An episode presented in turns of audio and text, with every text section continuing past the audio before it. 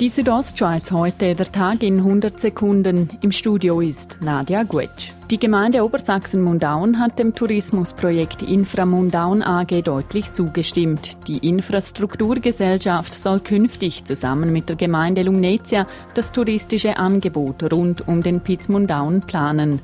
Ernst Sachs, Gemeindepräsident von Obersachsen, sagt zur Zustimmung. Ja, wir sind froh, dass wir jetzt äh, starten können, dass wir da Schritt können, äh, weitermachen in der Tourismusentwicklung. In der Heute wurde wieder schweizweit für das Klima demonstriert.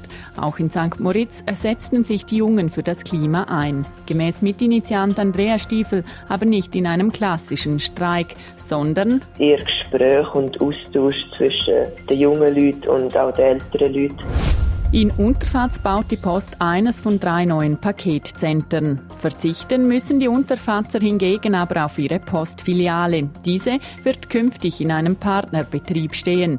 Martin Frey, Bauvorsteher der Gemeinde Unterfatz. Es war ganz am Anfang auch eine grosse Schwierigkeit, gewesen, dass die Bevölkerung den Unterschied zwischen Postimmobilien und der Post eigentlich nicht auf den ersten Blick erkannt hat. Das neue regionale Paketzentrum in Unterfatz kostet 50 Millionen Franken und soll im Herbst nächsten Jahres fertig sein.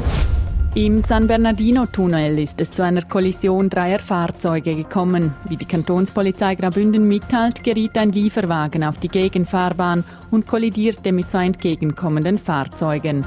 Der Lenker des Lieferwagens wurde dabei verletzt und musste mit dem Helikopter ins Spital nach Lugano geflogen werden. Die Südostschweiz heute, der Tag in 100 Sekunden, auch als Podcast erhältlich.